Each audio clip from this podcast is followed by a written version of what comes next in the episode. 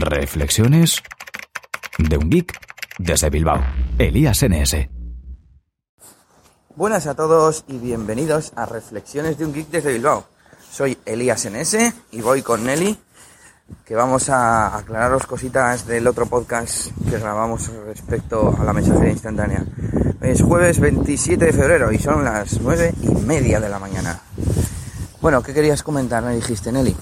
Pues se nos olvidó comentar que también usábamos Line esporádicamente. Realmente solo lo uso con una amiga. Eh, Yo Line lo probé con el ánimo de que se convirtiera en, eh, en el cliente por defecto ya que estaba en el escritorio. A mí lo de las pegatinitas me da igual.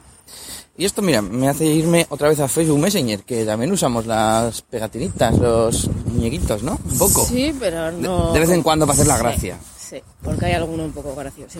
Sí, por ejemplo, tenemos bajado el pack de los Minions, que le gustan a Nelly mucho. Los, mm, los ¿qué son? Iba a decir extraterrestres, los, Los Los- serpas amarillos. los esbirros de Gru.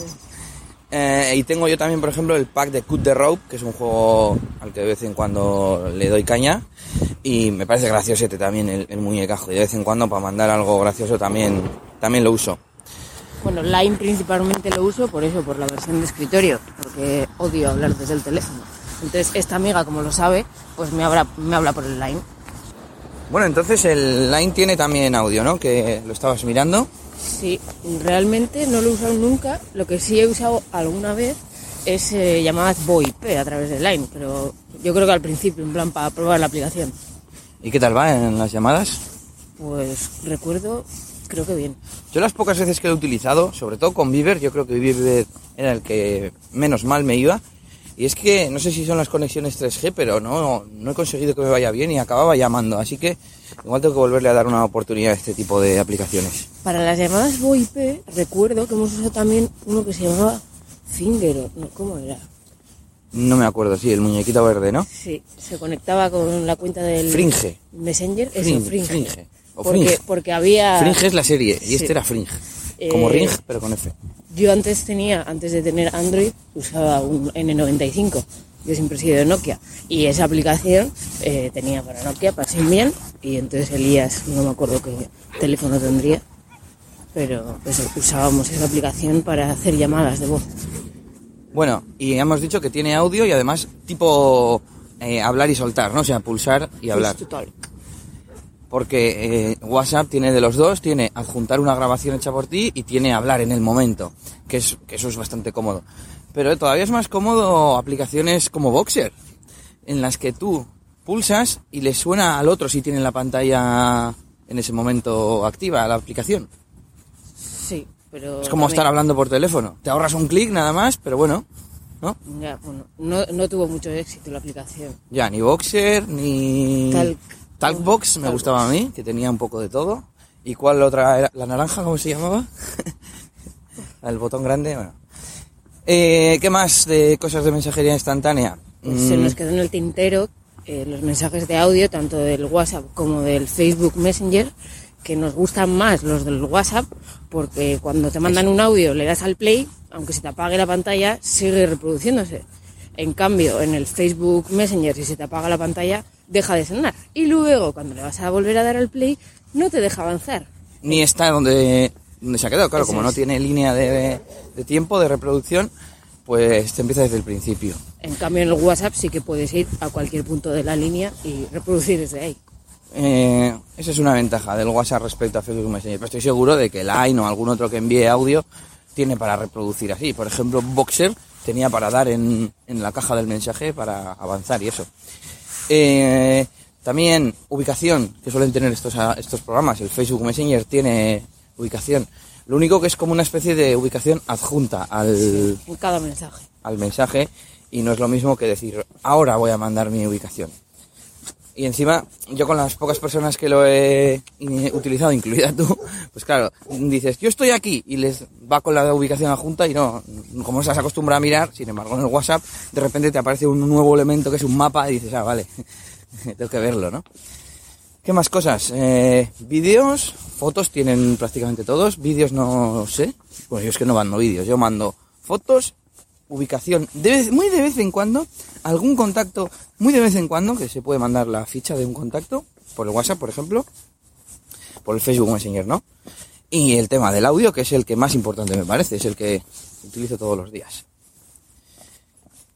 Bueno, se nos ha acabado ya el tema de la mensajería, ¿no? Sí.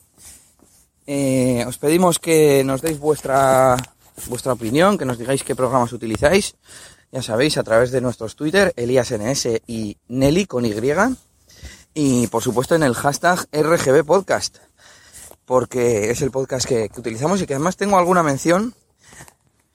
Bueno, pues he conseguido abrir el hashtag en mi cliente de Twitter, pero solo me sale una mención, no sé por qué, solo me sale un tweet. Que antes he dicho podcast en vez de hashtag, por cierto. Y es una mención de Pau, Powered, en, en Twitter, que dice que le gusta el formato, que nos escucha desde hace un mes y que coincide bastante con las opiniones. Así que nada, saludos para ti, Pau. Y voy a cambiar totalmente de tercio, pero relacionado con lo que me comentabas, que tú eras de Nokia. Y, y no sé si te has enterado de que ya por fin Nokia ha presentado su misterioso teléfono con Android, que se llama Nokia X. ¿Lo has visto? Sí. ¿Te has enterado de especificaciones y demás? Pues la verdad es que no. No le he prestado atención. Estoy muy contenta con mi Nexus y no tengo intención de comprarme otro teléfono. Bueno, encima, eh, pues parece ser que se han intentado ir a la gama baja, teléfonos de, no sé si desde 80 euros o algo así, y, y son teléfonos muy, muy básicos. eh, empiezan con eh, RAM de 512 megas, y el Nokia X tiene 758, bueno, 768. El número ese de 700 y pico. Y, y luego está el Nokia XL, que es el tercero que han presentado, que tiene la pantalla más grande. El primero, bueno, el primero y el segundo son de 4 pulgadas con 800 por 480. Bueno, 480 por 800 píxeles, o sea, como mi viejito Desire. Pero bueno, para, yo creo que el Desire para la gente normal, el mi HTC Desire le valía, así que le puede valer este, este Nokia X. Eso sí, viene con una versión modificada del sistema operativo, no es un Android como tal, eh, no me acuerdo, creo que se llama Nokia X Platform o algo así. Y la verdad es que te, te permite instalar aplicaciones Android, dispone de varias tiendas, pero no dispone de Google Play. Ayer el camionero Geek en su podcast decía que, joder, si es Android, corre de todo, ¿por qué no le ponen en, Google Play? Pues bueno, yo creo que la respuesta es sencilla y es que Google Play es una mm, aplicación de Google que solo pone, eh, solo permite añadir en los teléfonos que cumplan ciertos requisitos que desconozco, pero supongo que tener una versión totalmente modificada de Android y que se parece a Windows Phone, pues eh, deja fuera de esos requisitos a, a Nokia y te permite, el teléfono permite instalar el APK de Google Play, pero lógicamente de forma, no sé si decir ilegal o alegal. Pero bueno, ahí está, a ver si Nokia nos sorprende con algún modelo con un poco más de, potencia para que se lo pueda comprar Nelly. Y hasta aquí el episodio de hoy de Reflexiones de un Geek desde Bilbao. Saludos, hasta mañana y agur agur. Esto ha sido todo por este capítulo. Pronto, Elías tendrá más cosas de las que hablaros en Reflexiones de un Geek desde Bilbao. Hasta la próxima. Y recuerda que puedes buscar a Elías Gómez en Google Plus o en Twitter, arroba ElíasNS.